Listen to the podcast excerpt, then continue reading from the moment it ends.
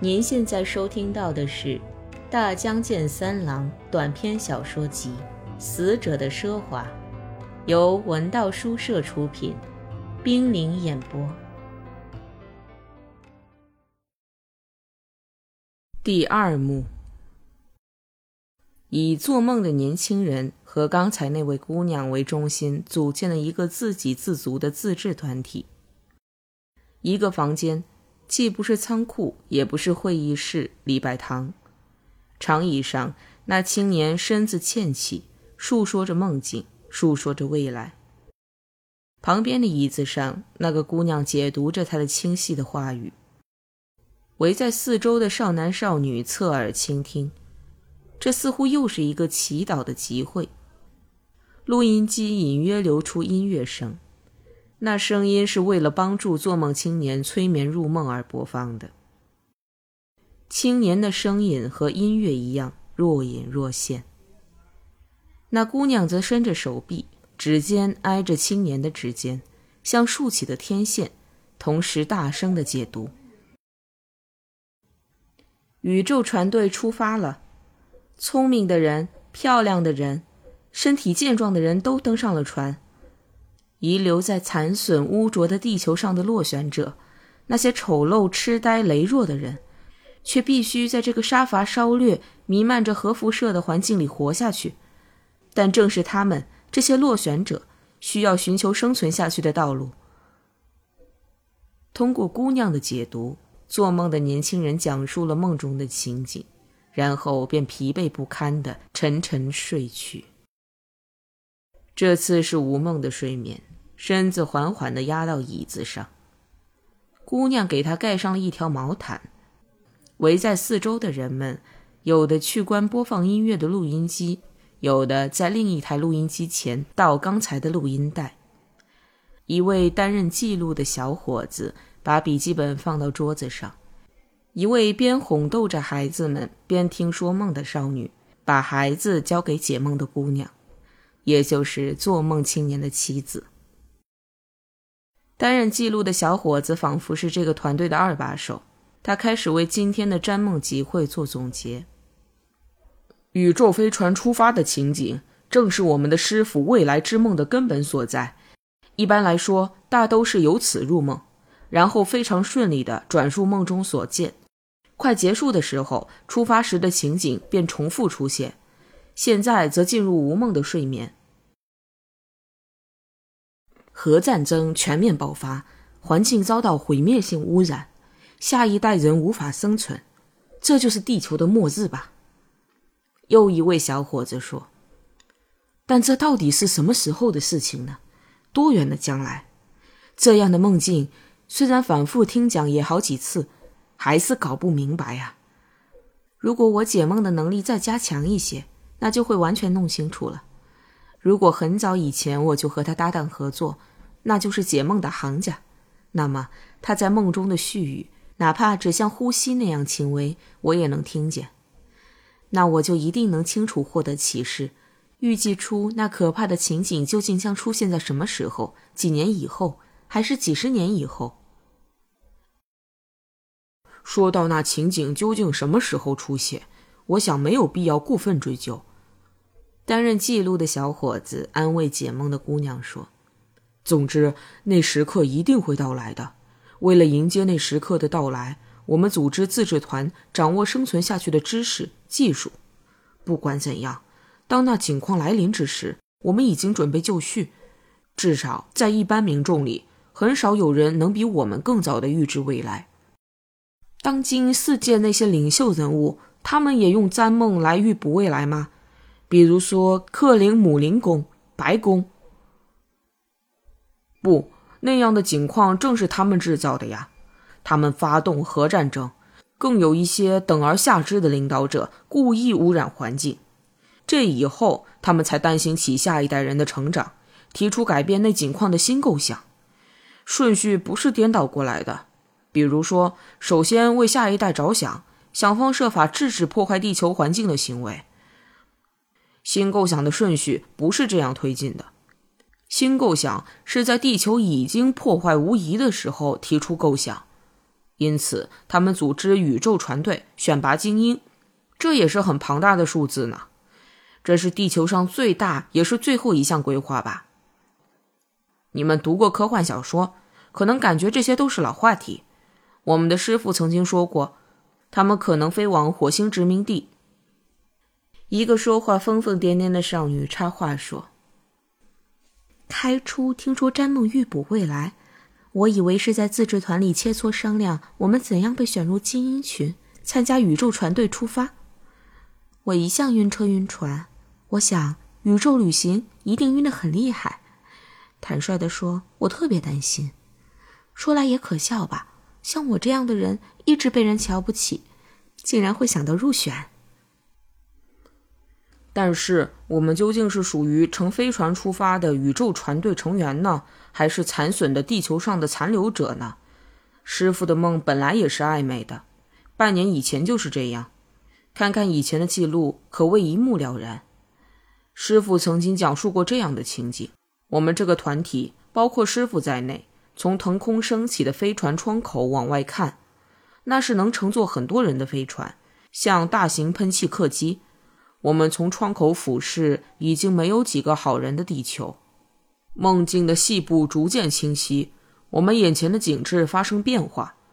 从通着高压电流的铁蒺里往外，我们看到整齐林立的飞船群正整装待发。这里将目送一个又一个飞船向宇宙飞去。铁蒺里围住的巨大的基地其实是一座城，相当于这个国家的一个区吧。这里集结了将移往遥远的宇宙的精英，他们被隔离起来，不应该说栅栏以外那些被拒绝移往别的星球的人，污浊地球上的残存者们是被隔离起来的。被隔离者愤愤不平，而他们的栖身之处也就成了索多玛和俄摩拉。袭击基地的暴动似乎随时都可能掀起，虽然没有优秀的领导人进行组织。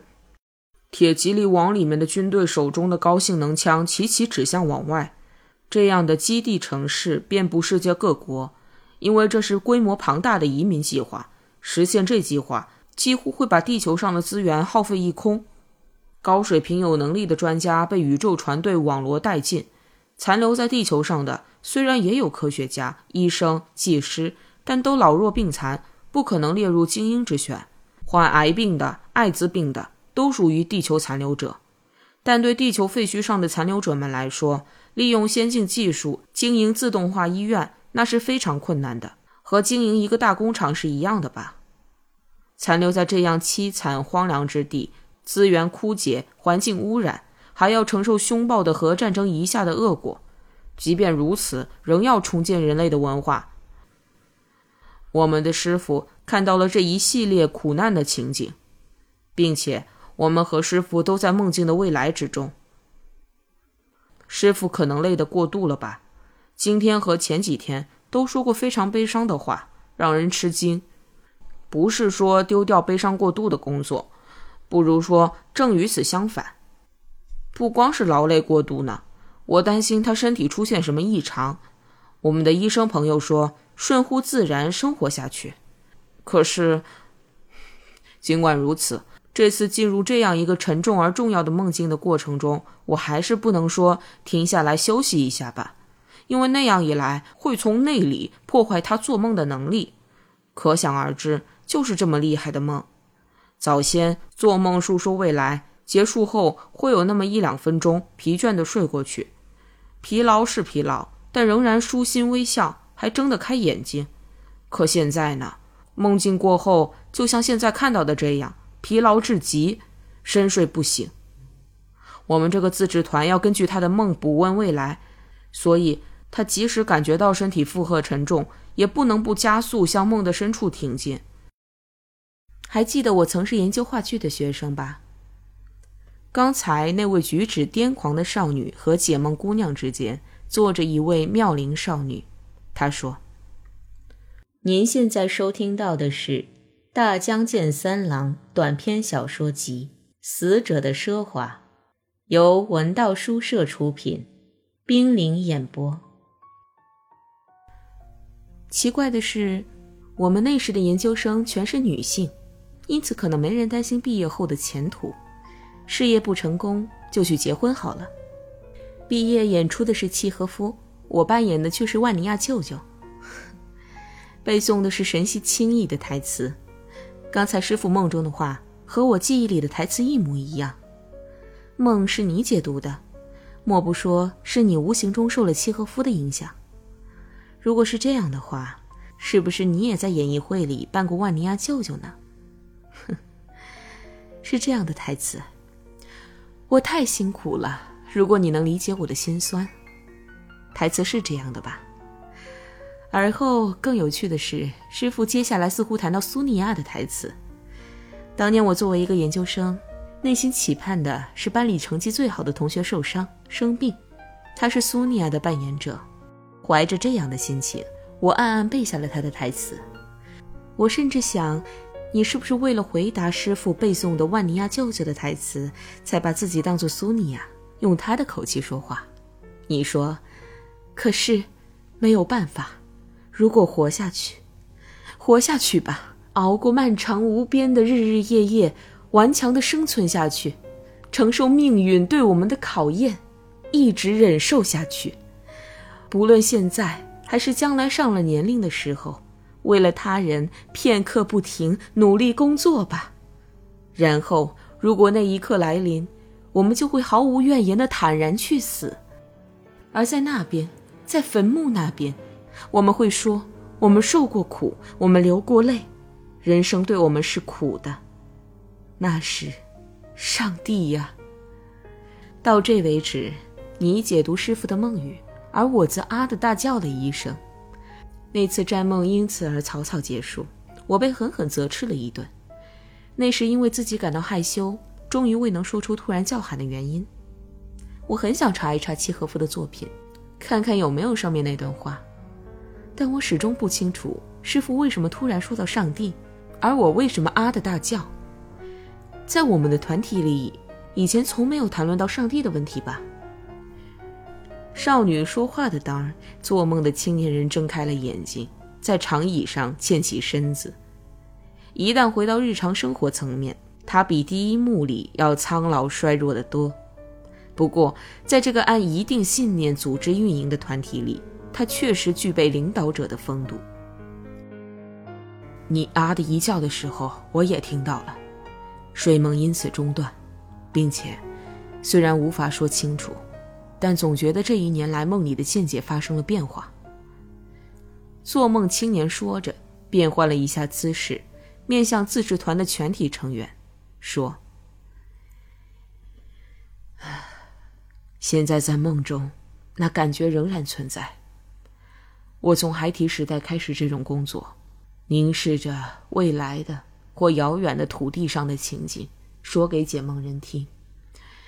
孩童时代自不必说，那以后关于梦的内容，我也漠然无知，全无记忆。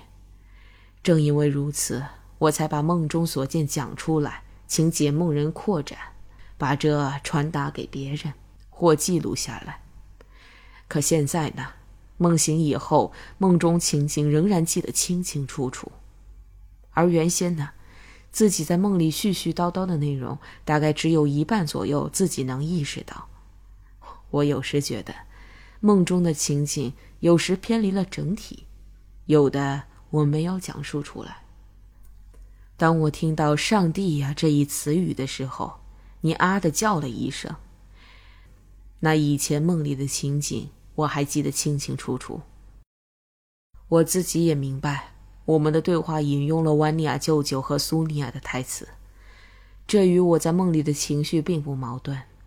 置身于现在，亦可说是将来时态的痛苦情景里，人的感受如何，怎样诉说，契诃夫早就写到了。可以说，他也是能预见未来的梦师，演员们则是一些解梦人。我呢，是把契诃夫的台词用现场实况转播的方式传达给大家。但就在这过程中，一种偏离现象又出现了。这样做好吗？这样说对吗？梦中的意识就这样形成双重状态，这个时候，你啊的大叫了一声。不错，确实是上帝的问题，并且那上帝不是我们这些残留在污浊的地球上的人的上帝，而可能是乘船出发的人们经历了各种艰辛之后邂逅的上帝。苏尼亚双膝跪在万尼亚舅舅面前，双手举起，凭着全身气力喊：“可以缓一口气了。”是这样的吧？那时，阿斯特洛夫弹奏的吉他声响起。刚才那位研究新剧的少女接上说：“可以缓一口气了。”这时，我们的耳边响起了天使的声音，空中宝石的光辉闪耀，在上帝笼罩整个世界的大慈悲里，世界所有的坏的东西，我们的烦恼、痛苦都消失了。是这样的。这是探求宇宙新环境的船队成员们的感想，但我们不是这样。